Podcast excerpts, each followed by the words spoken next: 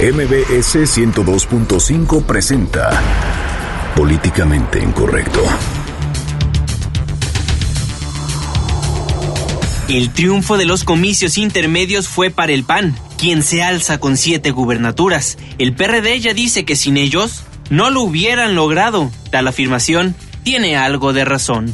El PRI por lo pronto se prepara para las impugnaciones. Desgastarse por esto tal vez no valga la pena. Sin un objetivo claro, sin un estudio científico que pruebe que esa será la mejor solución, la Semarnat presentó la norma emergente de verificación vehicular, la cual tendrá una duración de seis meses. Mancera no es el único inconforme.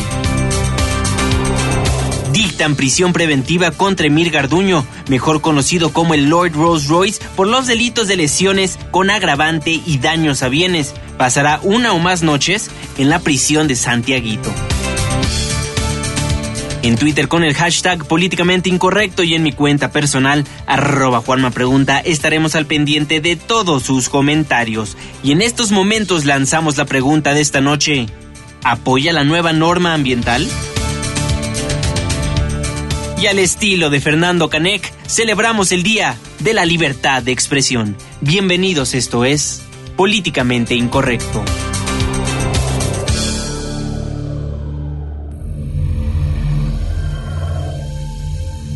Estás a punto de entrar a una zona de polémica y controversia. Una zona de discusiones álgidas y análisis mordaz. Estás entrando al terreno de políticamente incorrecto. Entra bajo tu propio riesgo.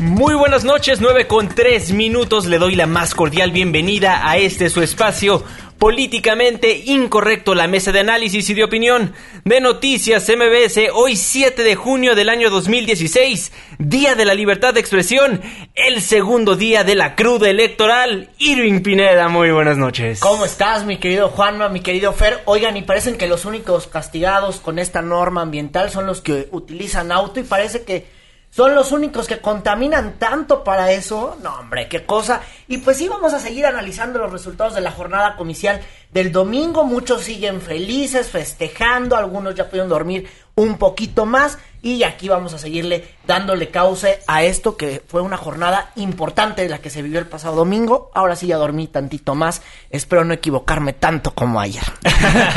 Irving Pineda, muchísimas gracias. Fernando Canek, el mejor satirista político de este país. Muy buenas noches. Bueno, ya empiezas con las flores otra vez. Luego, ¿por qué me cargan carrilla en Twitter, hombre? se va a enojar Pedro o Juan Fernando. Porque ellos también son muy buenos satiristas, mano. Es chiste local. Para los que nos siguen toda la semana. Oigan, para, para los que nos escucharon ayer aquí hay dos Juanes, ¿eh? Sí, ya. Juanma y Juan Fernando. Juan Fernando. Pedro Juan Fernando ya es el nombre completo, man. Pero qué tristeza este vivir en este país. Digo, nada más lo recalco porque ayer estábamos muy deprimidos. Esperemos que hoy tengamos alguna noticia que nos eh, enaltezca, que nos haga sentir mejor. ¿Cuánto le apuestan? A que sí la tengamos o no. Sí, la vamos a No, tener, sí, por supuesto. Ah, bueno, pues menos mal. A ver qué dice nuestro nuestro auditorio. No mismo tú lo dijiste, sobrevivimos Ah, claro. otra semana. Sobrevi- y hoy empezó un país color de rosa con unicornios saltando, dulces, este, azúcar y todos los colores del mundo. Exactamente. Claro. Oye, y en este análisis ya Claro de, que sí, no de la jornada el del domingo pasado, eh, bueno, pues se alza el PAN, ganó siete gubernaturas. Hoy también de esto habló el presidente nacional perredista, Agustín Basabe, dijo que era importante la alianza con el PAN y el PRD. Y bueno, del frente del PRI, una vez más, insistieron este día en que van a continuar con la valoración para presentar recursos legales al fin de invalidar por lo menos dos procesos comiciales y eso del frente de los partidos. Así es, y tenemos en la línea telefónica de Políticamente Incorrecto al presidente del PAN, Ricardo Anaya. Don Ricardo, muy buenas noches, ¿cómo está?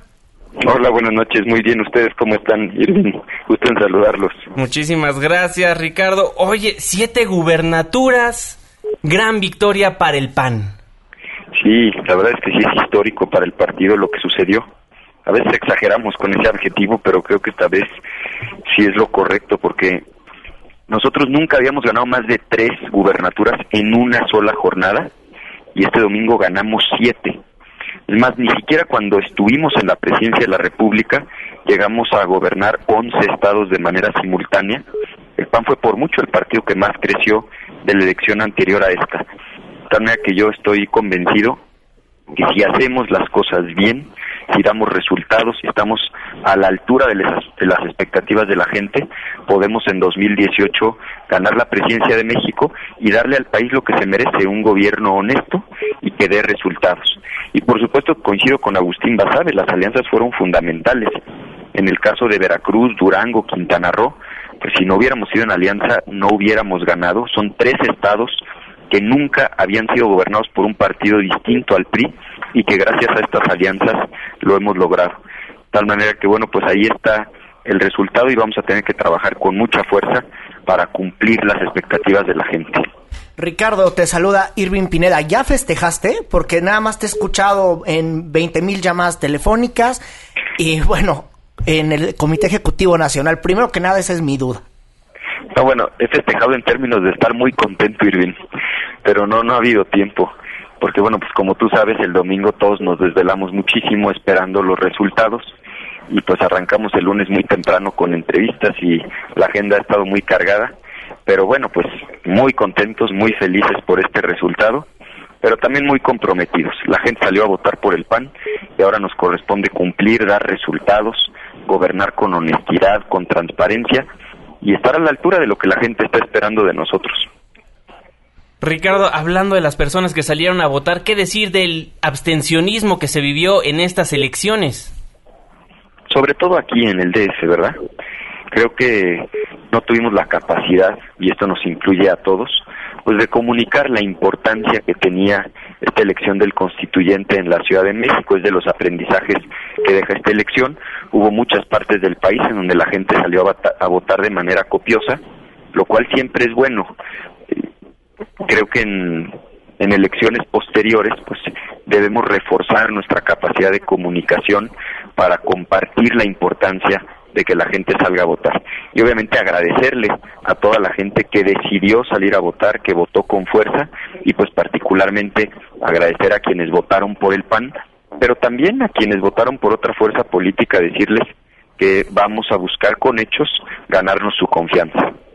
Oye, Ricardo, déjame ir al tema de las encuestas de salida, porque hay que hay que recordar el domingo y la mayoría de las encuestas de salida habían dado como derrotado al PAN y posteriormente pues la historia cambió. ¿Qué opinas de las, de las encuestas de salida y de la confusión que inclusive generaron durante la noche del domingo?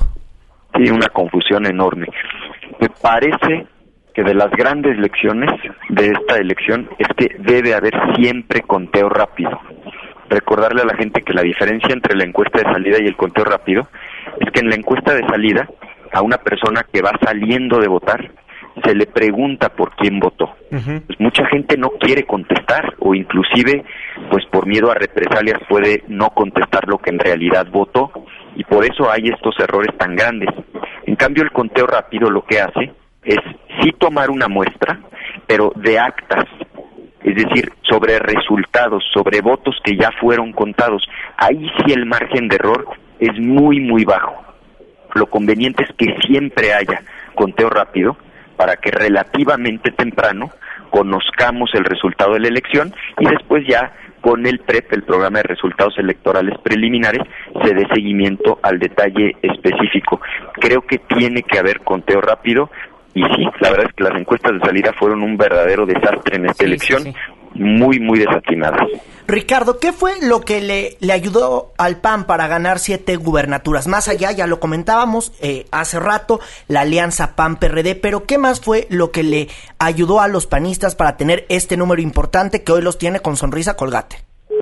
Pues mira, yo creo que es multifactorial, Irving. El hartazgo de la gente jugó un papel importante, la gente está muy enojada con la falta de resultados del gobierno federal priista, de los gobiernos estatales. Las propias campañas se hicieron buenas campañas. Nuestras candidatas y candidatos creo que elegimos muy bien a quién postular. El propio partido, el PAN, tiene un prestigio importante. Millones de mexicanos siguen confiando en el PAN Y por último, subrayaría yo el tema de la unidad. Tuvimos la capacidad de salir unidos. En un partido democrático como el PAN es normal que haya diferencias internas. Es hasta valioso que haya diferencias internas. El reto es procesarlas de manera democrática, de manera civilizada, y creo que tuvimos la capacidad todos de hacerlo y de sumarnos todos a nuestras candidatas y candidatos, y creo que eso también fue un factor fundamental. Ricardo, te saluda Fernando Canec. Oye, una pregunta en tanto a esto que dices de los gobiernos priistas, de la molestia ciudadana, pero sobre todo del rol que van a tener los gobernadores panistas. ¿Se pedirá rendición de cuentas para las, administrador, eh, para las administraciones priistas como lo espera la ciudadanía, sobre todo de los gobernadores que han sido más que cuestionables? O sea, ¿habrá como quema de patas como Cuauhtémoc? Bueno, a ver, no, hay que este, no hay ninguno de los justicia, Cuauhtémoc por supuesto que contemporáneos. sí, y venganza, por supuesto que no. No se trata de llegar por venganza a ver qué se encuentra. No, Se pero digo, más por más que por venganza- Nosotros lo que sí esperamos, porque lo está esperando la gente, es que en los procesos de entrega-recepción haya una revisión rigurosa y donde se identifique que alguien violó una norma o peor aún desvió recursos, se enriqueció de manera ilegal, se robó el dinero de la gente, pues claro que tiene que haber sanciones y sanciones severas. En esos casos se tiene que aplicar todo el peso de la ley. En síntesis, venganza no, pero justicia por supuesto que sí. Entonces, ahora sí podremos esperar eh, que haya alguno que otro funcionario tras las rejas. Bueno, donde haya habido irregularidades, así tiene que ser. Si alguien metió la mano al cajón y se robó el dinero de la gente, pues por supuesto que tiene que ser sancionado. El que comete actos graves de corrupción se tiene que ir a la cárcel, así debe de ser. Ricardo Anaya, presidente de Acción Nacional. Nuevamente Juan Manuel Jiménez, ya para finalizar y agradecerte muchísimo por tomarnos la llamada. En el 2018 el PAN ya se ve, ya se ve en la grande. Pues mira, sí estamos muy entusiasmados, Juan Manuel, convencidos de que este triunfo nos da la, la oportunidad de dar resultados, de gobernar bien, con transparencia, con honestidad, y que si así lo hacemos, vamos a llegar en una condición inmejorable para ganar en 2018 la presidencia de la República. Oye, Ricardo, perdón que meta mi cuchara, pero aquí viene un proceso, ¿no? Que es el de elegir al candidato presidencial. Y está Margarita, está Rafael Moreno Valle, y algunos dicen que estás tú. ¿Cómo garantizar que no se van a dividir? No, lo primero es ubicarnos en el tiempo. Hay que terminar de cerrar este proceso electoral. El año que entra también hay elecciones 2017, el Estado de México, Coahuila y Nayarit. Y después vendrá el proceso interno para elegir a nuestros candidatos en la elección de 2018 y en la propia elección presidencial. Yo creo que tenemos todos claros que el PAN debe salir unido, que debemos procesar esa elección de manera democrática, de manera muy civilizada y no perder de vista el objetivo. El objetivo es que le vaya bien al país y para que le vaya bien al país tiene que haber un cambio. El PRI se tiene que ir, han fallado y tenemos también, lo digo con toda claridad, que evitar que la alternativa sea este populismo destructor que plantea Andrés Manuel López Obrador. Yo confío en que podremos construir una gran alianza con la gente, con la sociedad y que el PAN puede ser esa alternativa de cambio, de cambio responsable, de cambio para mejorar, para darle al país lo que el país espera, un gobierno honesto y que dé buenos resultados. ¿Quieres ser presidente de la República? Creo que no es el momento de plantear eso. Hay que terminar, cerrar este proceso del 16. Hay que sacar un buen resultado en la elección de 2017 y ya veremos cuando se acerquen aquellos tiempos qué es lo más conveniente. Lo que te digo con toda claridad, Irving, es primero está el país, primero está México, después el partido y después está el proyecto personal de cualquiera de nosotros, por legítimo que sea. Creo que si todos entendemos que ese es el orden, esa es la jerarquía, pues habrá generosidad, habrá unidad, procesaremos de manera democrática y lo resolveremos de la mejor manera para México. Presidente Ricardo Anaya, presidente de Acción Nacional, muchísimas gracias por tomarnos la comunicación aquí en Políticamente Incorrecto y que pues toda acción política sea para el bien de los mexicanos. Así es, pues muchas gracias, gracias a Fernando, muchas gracias Irving, gracias Juan Manuel y buenas noches a todo el auditorio. Muy buenas noches, presidente. Muchísimas gracias por estar en Políticamente Incorrecto. Pues ahí las palabras del presidente Ricardo Anaya no se descartó en buscar la grande, lo hizo de una manera muy sutil. No es el momento de Pero no es el plantear momento. eso, lo que dice Ricardo Anaya en torno a si quiere ser presidente de la República y también lo que le pregunta bien atinadamente Fer sobre si los gobernadores que van saliendo pues deben de ir o no a la cárcel, pues los que se despacharon con la cuchara mayor, ¿no? Sí, los que han, Lo- han generado muchas dudas sobre sus administraciones, no solo dudas, algunos que no sabemos si es verdad, pero sabemos que es cierto, ¿no? Ese, ese tipo de, de paradigma, pero que queremos ver que cabezas rueden, por lo menos los ciudadanos, si ellos no quieren venganza, queremos ver justicia. Como Claro lo es en el estado de Veracruz, Javier Duarte, muchos ciudadanos lo quieren ver tras las rejas y tenemos en la línea telefónica de Políticamente Incorrecto a Miguel Ángel Yunes, candidato de la alianza PAN-PRD en el estado de Veracruz y virtual ganador en ese estado. Miguel Ángel, muy buenas noches, ¿cómo estás? Muy buenas noches, muy bien, muchas gracias. Oiga, virtual ganador en Veracruz, ¿le dio pelea a su primo hermano o no?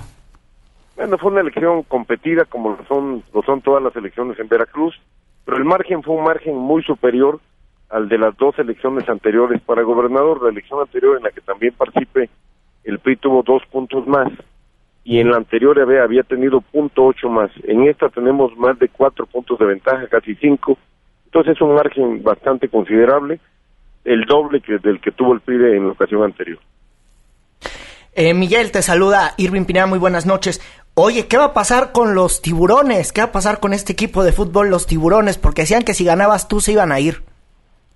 Bueno, solamente que se vayan nadando, porque yo no veo de qué manera se vayan ahí. No, no creo que se vayan. En Veracruz hay una afición, yo soy aficionado también, soy le voy al tiburón desde, desde toda la vida y no habría ninguna razón para que se fueran. Evidentemente, lo que quisieron hacer fue una presión política utilizando un equipo de fútbol y la gente reaccionó de manera muy severa contra el dueño del equipo. Yo no soy adversario de los tiburones, yo soy partidario de los tiburones rojos. Fue estrategia de Fidel Curi entonces. Sí, totalmente, pero una estrategia fallida. La gente le respondió de inmediato y muy fuerte. Sería la primera vez que alguien que no es del PRI gobernara ese estado después de 86 años, Miguel. Y con esto yo te quiero preguntar, a ver, durante los últimos dos años hubo muchísimas acusaciones, eh, pues del gobernador Javier Duarte, pues de escándalos, de, de robos, escándalos, pues de no un gobierno muy limpio. ¿Qué va a pasar con Javier Duarte cuando Miguel Ángel Yunes asuma el poder? Oye, no sea tan indulgente, eso de que no un gobierno muy limpio me sonó así como a elogio. No, a ver, un gobierno, muy sucio, un gobierno muy corrupto, eso es lo que se ha dicho desde siempre, este, desde que inició prácticamente el gobierno, y no lo ha dicho Miguel Ángel Yunes, lo ha dicho la Auditoría Superior de la Federación, Sí. en labios, en boca del propio auditor, dijo que era el gobierno más corrupto de México, que en tres años habían desviado 35 mil millones de pesos solamente de fondos federales, y el propio auditor dijo también que ojalá y Duarte estuviera en la cárcel. Yo ya he presentado una denuncia, en el mes de abril la presenté, por enriquecimiento ilícito contra Duarte y un grupo de cómplices, cómplices que fueron eh, compañeros de él en el gobierno, miembros de su gabinete, que ahora son diputados federales del PRI, y otros que se dicen empresarios que realmente son prestanombres. Es una denuncia muy bien sustentada, muy bien basada en argumentos jurídicos, con pruebas, con documentos, que yo espero que proceda y que dé pie a que efectivamente Duarte sea sancionado y también a que devuelva lo que se robaron. Eso es muy importante. Miguel Ángel Yunes, ¿listo para rescatar Veracruz? Listo, totalmente listo y ya trabajando en el rescate de Veracruz. Ya con planes muy concretos, con programas que estamos llevando al detalle, en contacto con la sociedad, en contacto con las gentes. El día de ayer hicimos un llamado a que todos dejemos ya atrás el proceso electoral y a que vayamos a ver lo que viene, que lo que viene es un reto muy grande, un reto muy complejo, pero con muchas ganas de enfrentarlo, con mucho conocimiento de Veracruz, con experiencia de gobierno de muchos años, vamos a salir adelante y vamos a ser un buen gobierno. Miguel Ángel Yunes, virtual ganador en Veracruz. Ya para finalizar, ¿qué decirle a las personas que piensa que su gobierno únicamente va a ser irse en contra de Javier Duarte y que no se le olvide gobernar? No, que están equivocados, no, de ninguna manera. Yo he presentado ya un plan de gobierno que considera todos los aspectos sustantivos, todos los puntos que le interesan a los veracruzanos, seguridad pública, empleo, desarrollo económico, desarrollo agropecuario, todos los puntos, educación, salud. Hoy precisamente estuve en un hospital, en el Hospital Regional de Veracruz, el más grande de Veracruz, para platicar con los médicos, con las enfermeras, con los familiares, con los pacientes, para hacer un donativo también en nombre de mi familia. Estuvimos ahí, no. Mi gobierno va a considerar todos los aspectos que se deben considerar, pero uno muy importante es hacerle justicia a los veracruzanos. De acuerdo. Justicia. Eh, finalmente, Miguel Ángel Yunes, ¿cómo sobrevivió a la guerra sucia? Bueno, simplemente enfrentándola con argumentos, con documentos, acreditando que lo que decían era una mentira total y continuando con una campaña de propuestas, como lo hicimos desde un principio, planteando a los veracruzanos programas concretos, acciones aterrizables, reales, hablando con la verdad, teniendo mucho contacto con la ciudadanía y confiando en que los veracruzanos me conocen, me conocen perfectamente bien y sabían que lo que estaban haciendo era simplemente tratar de enlodar. No les funcionó, se les revirtió, ganamos la elección y hoy lo que viene es reconstruir Veracruz, rescatar Veracruz. Oiga, ¿habrá reconciliación con su primo? Mira, si algún día se acerca a ofrecerme una disculpa, se la voy a aceptar. Yo no soy hombre de rencores. De acuerdo, Miguel Ángel Yunes, virtual ganador en Veracruz por la alianza PAN-PRD. Muchísimas gracias por tomarnos la comunicación en Políticamente Incorrecto. Al contrario, un saludo, gracias. Muchísimas gracias. Y de Veracruz, vámonos hasta el bello estado de Oaxaca, donde el virtual ganador de esa entidad es el candidato Alejandro Murat. Alejandro, muy buenas noches, ¿cómo está?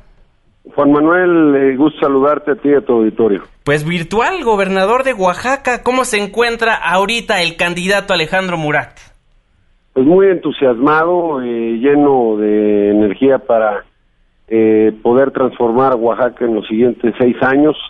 El domingo ganó Oaxaca, tuvimos una votación la más alta de la historia, casi el 60% salió a votar y con un mensaje muy claro en donde pues eh, se votó a favor del cambio y hoy vamos en esa ruta. Excelente. ¿Será una piedrita en el zapato la CENTE? Por supuesto que no. Los maestros son los grandes eh, apóstoles del conocimiento, los ejércitos de la paz y en esa ruta vamos a transformar la educación en Oaxaca. Alejandro, te saluda Irving Pineda. Oye, pero está muy complicado con la CENTE. Eh, el gobernador que todavía está en el cargo, Gabino Cue, no pudo durante muchos años, apenas eh, se les está aplicando a los profesores la reforma educativa. La verdad es que es muy complicado eh, pues convivir con la CENTE. Pues me parece que ese es el, tema que es una gran oportunidad. Hace un año pues también pensábamos que no iba a ser posible implementar la reforma y ya está en ruta.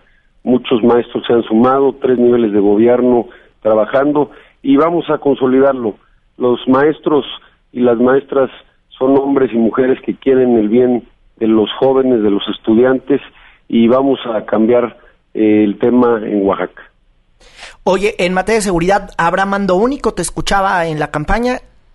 Va a haber mando único en el estado de Oaxaca. Ok. Alejandro Murat, actualmente, ¿qué le dices a la gente que salió a sufragar por ustedes? Pues primero agradecerles eh, ese gran voto de confianza y bueno, reiterar ese compromiso de cambiar las cosas, pero también entrar en una nueva etapa, concluye la competencia política y entrar en una etapa en donde todos eh, podemos eh, participar en este gobierno, cabemos todos y vamos a trabajar a favor de las mejores causas de nuestro Estado. ¿Has tenido comunicación con Pepe Toño?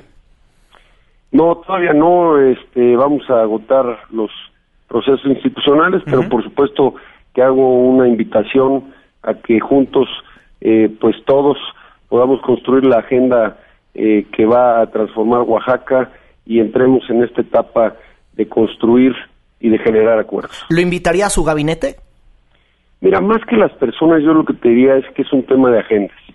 Y estoy convencido que todos los partidos políticos y todas las expresiones ideológicas queremos lo mismo, queremos eh, que le vaya bien a Oaxaca y en ese sentido eh, yo estoy convencido de que vamos a poder generar las agendas comunes para transformar el Estado.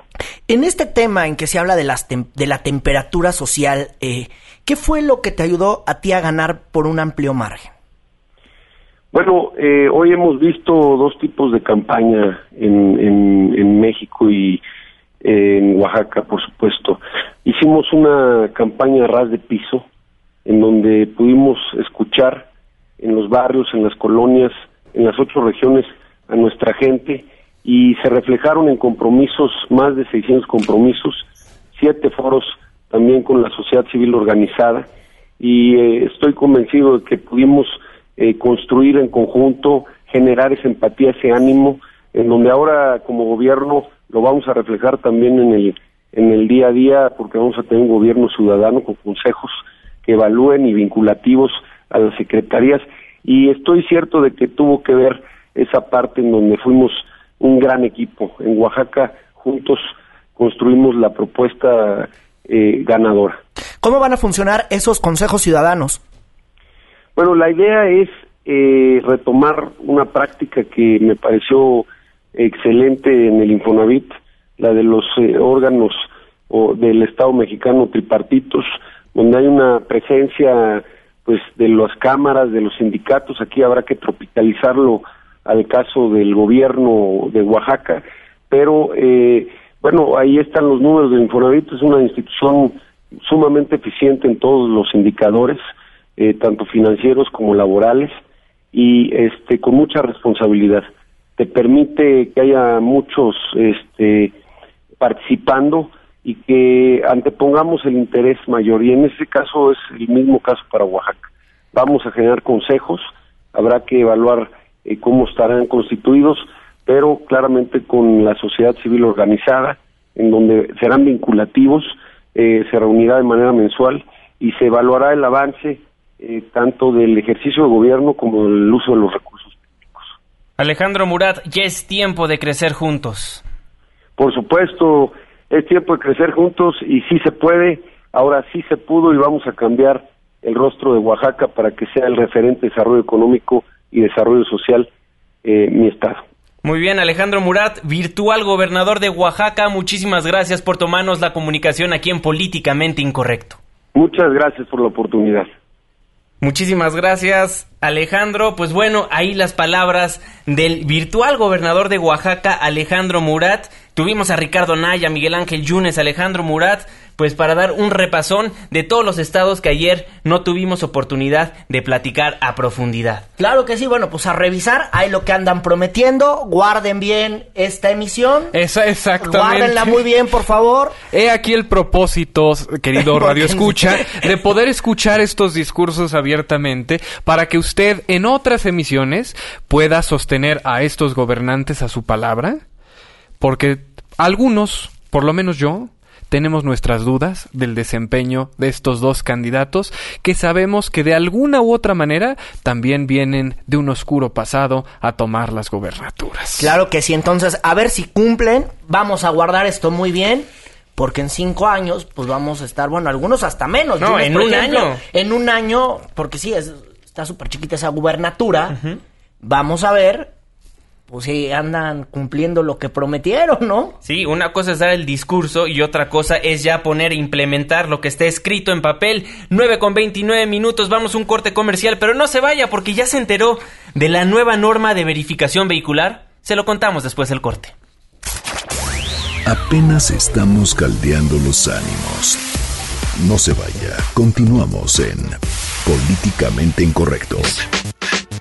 Aunque haya doble hoy no circula, seguimos avanzando en Políticamente Incorrecto.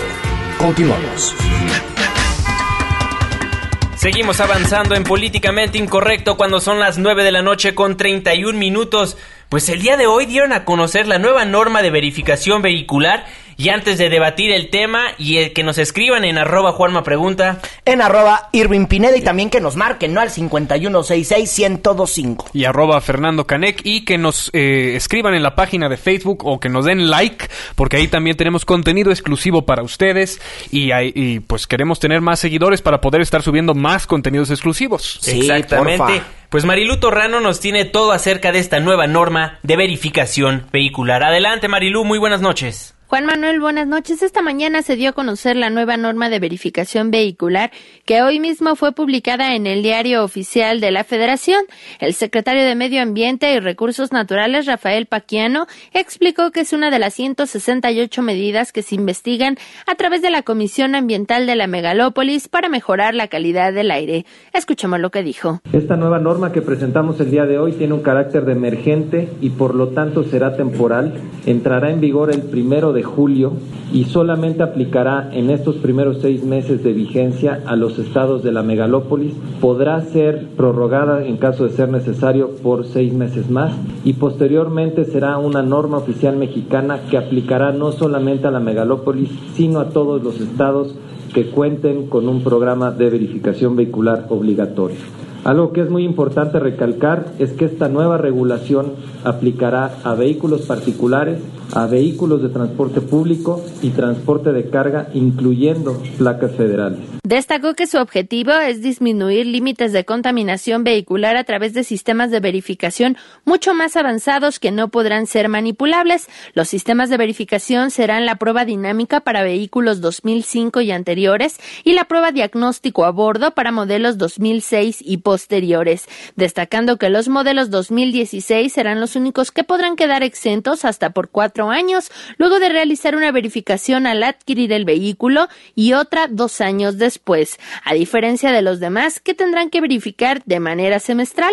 El subsecretario de Planeación y Política, Rodolfo Lassi, Destacó que la norma aplicará a todos los vehículos. Escuchemos. Los vehículos que emitan humo no pueden circular en la vialidad y reduce los límites permisibles de emisión eh, de todos los vehículos. También eh, con esta nueva norma pretendemos enfrentar la impunidad de verificentos y propietarios de vehículos que trampean las pruebas de verificación, ya que establece sistemas centralizados que no permiten precisamente que el técnico verificador o que los verificentos manipulen la prueba. En cuanto a los hologramas que comprende este programa de verificación, existirán cinco tipos: azules para vehículos híbridos y eléctricos, doble cero para vehículos nuevos modelo 2016, cero para vehículos 2006 a 2015, 1 y 2 para vehículos 2005 o anteriores. Por su parte, Martín Gutiérrez Lacayo, coordinador ejecutivo de la CAME, destacó que el programa de contingencia se modificará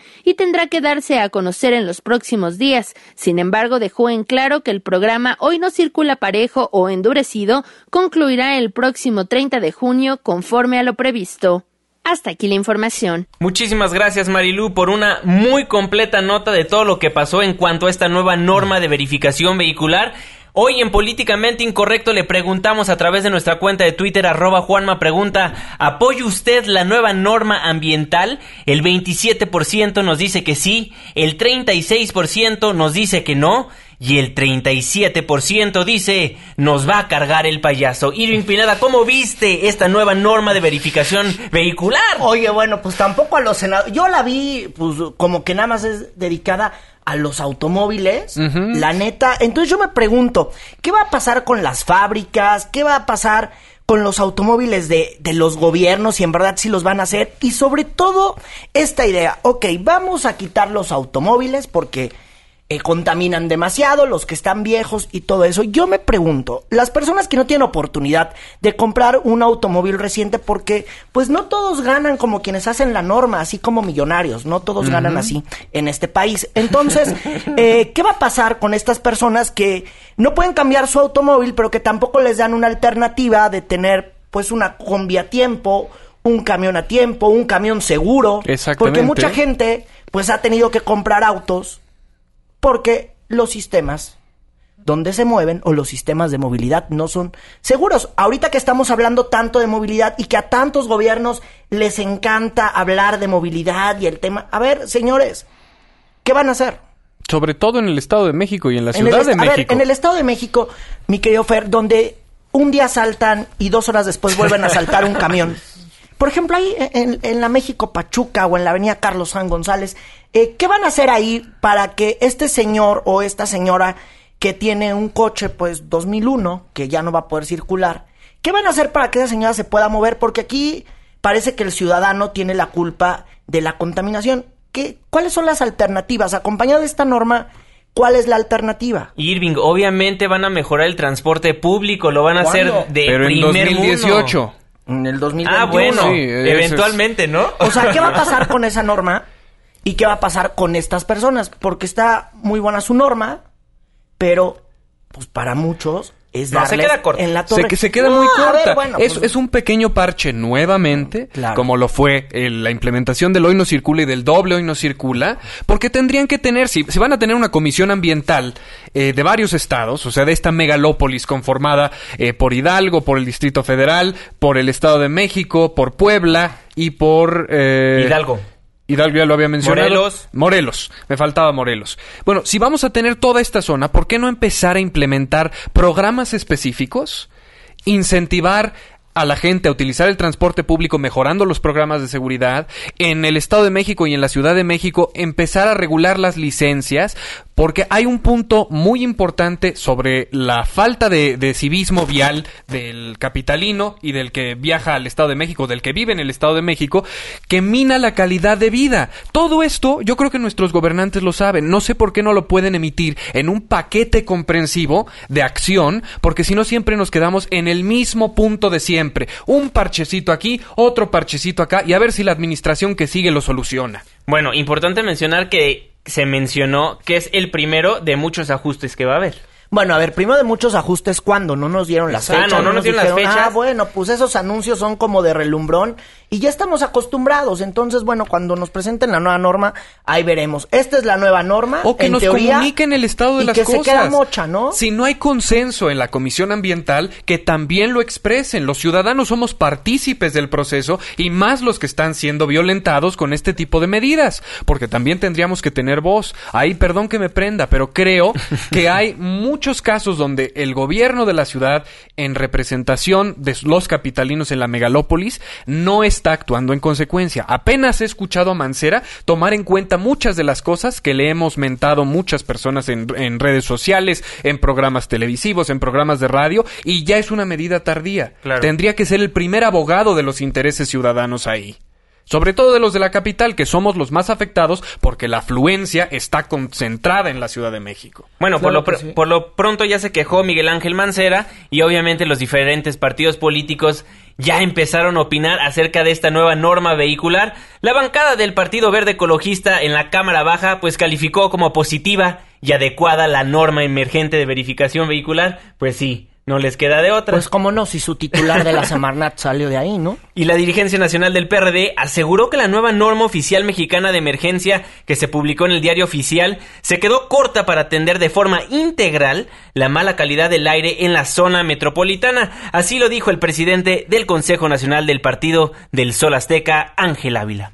Creo yo que queda corto este anuncio. Lo esperábamos un plan integral de mediano, corto y largo plazo. No existe nada de eso. No existen las metas sobre cuánto irá a bajar la contaminación con estas medidas. Eh, estamos ausentes en el diálogo. Con- ni siquiera fue invitada el Poder Legislativo, en este caso la Comisión de Medio Ambiente de la Cámara de Diputados. Se sigue viendo este tema desde la cúpula no vimos ninguna medida que tenga que ver con el transporte público masivo de calidad. No hay ningún programa en ese tema. Creo yo que mientras no podamos mejorar el transporte público de la Ciudad de México, pues va a haber una gran cantidad de autos circulando. Bueno, ahí por parte del Sol Azteca, pero también el PAN tuvo sus reacciones. Sí, fíjate que esas llegaron en el Senado y la senadora eh, que representa pues a la Ciudad de México, Gabriela Cuevas, habló del tema porque dijo que las medidas, pues sí, como todos pensamos, son insuficientes, un parche, como siempre. Seguimos como teniendo políticas desarrolladas ante la emergencia y el bote pronto y sobre las rodillas, en lugar de tener verdaderamente una visión de sustentabilidad para una zona metropolitana del tamaño que es la del Valle de México. Sabemos un poco del aire porque es lo único que se mide. Pero nadie nos ha dicho la calidad de agua que tenemos, qué está pasando con el manejo de residuos. Es decir, no hay una visión ni integral ni de largo plazo sobre la sustentabilidad en la, zona metropolitana del Valle de México. Y la senadora Angélica de la Peña, ella es perredista, lamentó que en esta norma pues no se ponga orden a las gasolinerías, cero orden para ellos. Hay una gran cantidad de asuntos que tienen que ver con las gasolineras, el uso de talleres, eh, en fin, me parece que son muchas situaciones que se tienen que verificar para que eh, se pueda salir adelante de eh, la amenaza de la contaminación que tenemos en esta zona. 5166125, ¿usted qué opina? ¿Está a favor de esta nueva norma ambiental? En Twitter el 24% nos dice que sí, el 33% nos dice que no y el 43% nos va a cargar el payaso. Fernando Canek. Pues mira, nos dicen en Twitter de Acción Mutante que mejor se inicie una verificación emergente de fábricas, nos dice Miguel Ángel Pérez. El Centro Mario Molina estableció que 60% de contaminantes vienen de las industrias. Efectivamente, todas estas son medidas que también queremos ver eh, que se implementen, que se empiece a regular a las industrias, que se nos informe, como decía eh, la senadora, el, diputado, senadora panista. Eh, es senadora, senadora Gabriela Cuevas. Gabriela Cuevas nos decía que faltan muchas medidas por implementar sobre la calidad del agua, sobre eh, muchos otros contaminantes. La basura que producimos, sobre todo en la Ciudad de México y en el Estado de México, es inconmensurable. Entonces hay que actuar en función de esto de manera inmediata y queremos ver a nuestras autoridades tener una mejor política de comunicación sobre lo que están discutiendo. Si no, nos quedamos en esta especulación y condena generalizada, que también es un error, pero nos pone de muy mal humor. Mi Fer, andas pidiéndole esperas al Olmo, se me hace. Es pues que yo estoy esperando que gracias a estas elecciones mi país cambie. Estoy tratando de coordinar sí va a cambiarse. Vamos a tener actitud positiva. 5166125 para que nos haga llegar absolutamente todo lo que usted piensa al respecto de esta nueva norma ambiental. A las 9.43 hacemos un breve corte comercial, pero no se vaya, porque ya le fue dictada prisión preventiva al muy famoso Lord Rolls Royce. Pausa, regresamos. Vamos a poner un amparo a España y regresamos a Políticamente Incorrecto.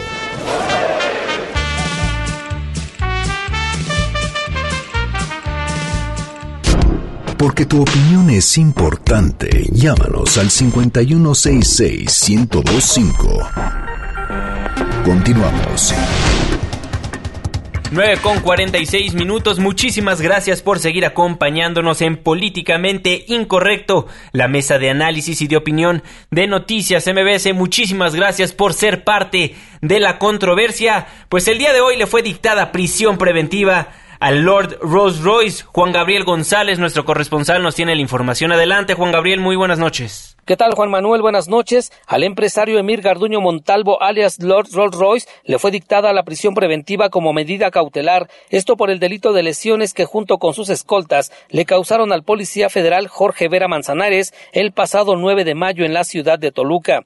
Fue el juez de control de distrito quien determinó esta acción penal, con lo cual Garduño Montalvo seguirá recluido en el penal de Santiaguito Almoloya de Juárez. Este martes, el llamado Lord Rolls Royce tuvo su primera audiencia de cargo y donde su defensa pidió la ampliación del término legal, por lo cual será el sábado a las 10 de la mañana cuando se determine si Emir Garduño es vinculado a proceso o puesto en libertad por los delitos que se le imputan, el de agresiones y daño en propiedad privada. Fue la tarde del lunes cuando de manera voluntaria el empresario se presentó a los juzgados a declarar, llevaba dos amparos para evitar ser detenido, pero la Procuraduría de Justicia del Estado de México le presentó una nueva orden de aprehensión. Emir saltó a la fama hace casi un mes cuando fue grabado y exhibido en redes sociales, donde se le observa conduciendo un auto de lujo tipo Rolls Royce. Tras de él iban sus escoltas quienes propinaron una golpiza al policía Jorge Vera. Desde entonces estaba prófugo de la justicia.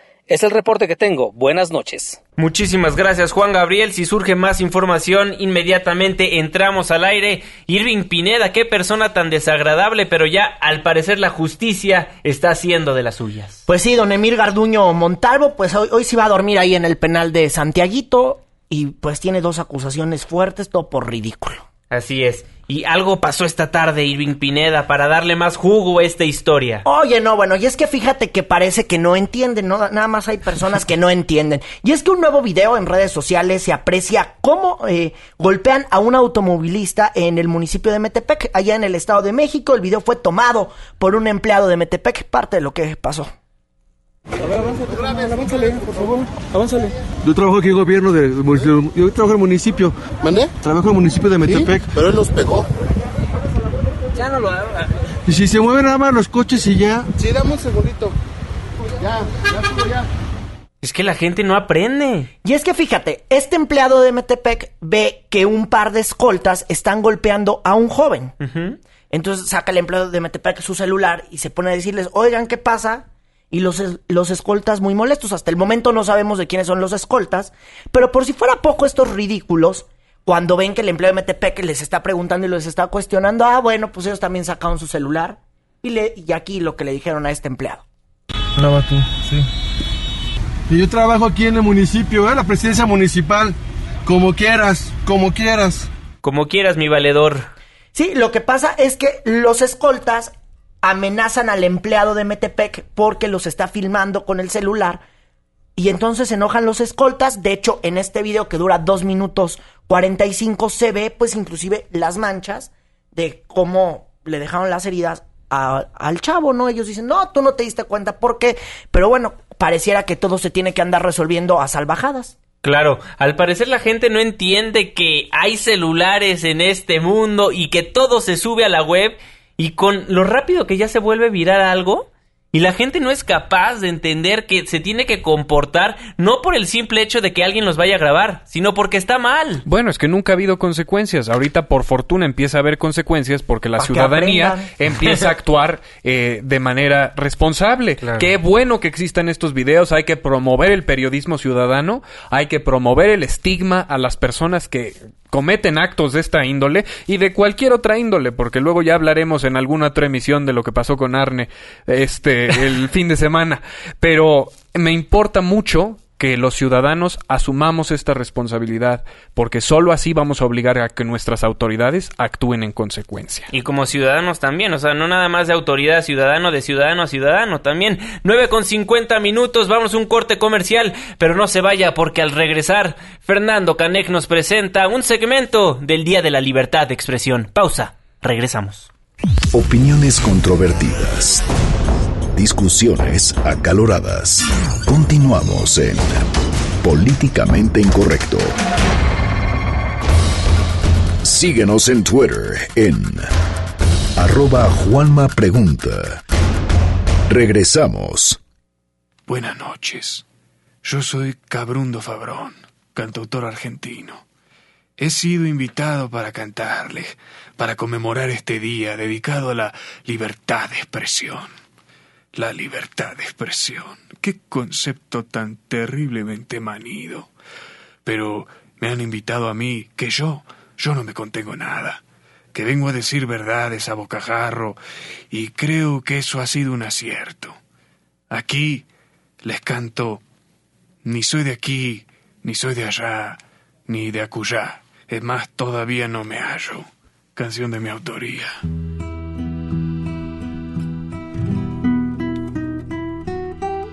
Me gustan los que no callan y me gustan los que cantan.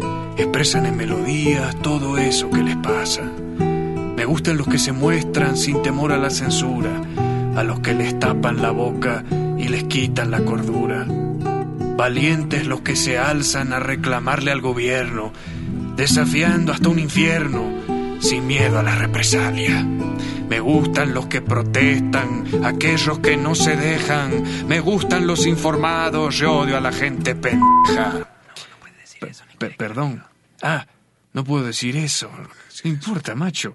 Evito las majaderías y ya está, andate. Sí, sí que te hago caso. Que- que te- sí, y sigo con mi cantito. Yo me opongo a la censura en un país soberano, donde me dicen hermano, donde me extienden la mano, donde me pego un grito al cielo porque me duele ese mal que le he hecho el triste gobierno a toda esta sociedad. Donde me expreso sin miedo de que me pongan bozal, de que me intimiden cuando yo solo vengo a cantar. ¿Pero qué? Pero, bueno, mi, mi familia, ¿qué tiene que ver con eso, macho? Yo no estoy incitando a nada, solo digo lo que pienso. Está bueno, ya, no lo digo. Sí, ya, ya no hablo más del gobierno, ya. Sí, sí, que, que te hago caso y sigo con mi cantito. Por eso le digo a todos los funcionarios de afuera, desde el más ínfimo embustero hasta las altas esferas, que si por nosotros fuera, ya se habrían ido a la... a, la... a la fiesta, macho, es lo que voy a decir, ya no voy a decir... No te pongas agresivo, si todavía no la rimaba. Ya, solo me falta una estrofa, ¿vale? Sí, que, que te hago caso y sigo con mi cantito. Solo quítame la pistola de la espalda, que ya está muy frío el cañón. Aquí no me han dicho nada. No me limitan el habla. Puedo decir lo que quiera sin miedo a las represalias. Aquí no me han dado línea ni me han amenazado. Qué chulo es este gobierno donde es uno tolerado. Vive el régimen actual y su expresión tan libre. Un país donde la prensa dice todo lo que dice. Aquí no hay nadie que muera por decirle sus verdades a criminales corruptos que son las autoridades. Me gusta el sol, Alicia y las palomas, el buen cigarro y la guitarra española, saltar paredes y abrir las ventanas y cuando llora una mujer. No soy de aquí, ni soy de allá. ¿Se cortó? Se, se cortó porque ya ves que lo que dicen, que lo peor de la censura es...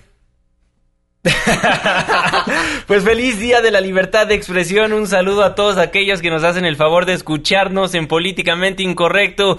Un saludo a todos los periodistas que nos están escuchando en este momento.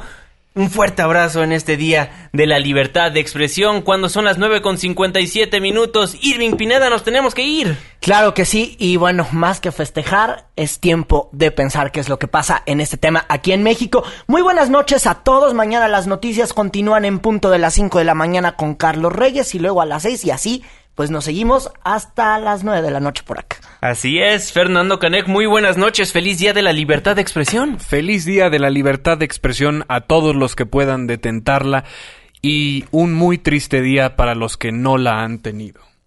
Muchísimas gracias, queridos Radio Escucha, por sintonizarnos el día de hoy. Síganos en nuestras redes sociales, arroba Juanma Pregunta, arroba Irving Pineda, arroba Fernando Canec, y en Facebook estamos como Políticamente Incorrecto. Nos interesa mucho que nos, eh, nos siga por ahí para poder subir más contenido exclusivo. Muchísimas gracias y muy buena noche. Y por supuesto, para que sean parte del debate, les recuerdo que mañana nos escuchamos de 9 a 10 de la noche a través del 102.5 de su frecuencia modulada.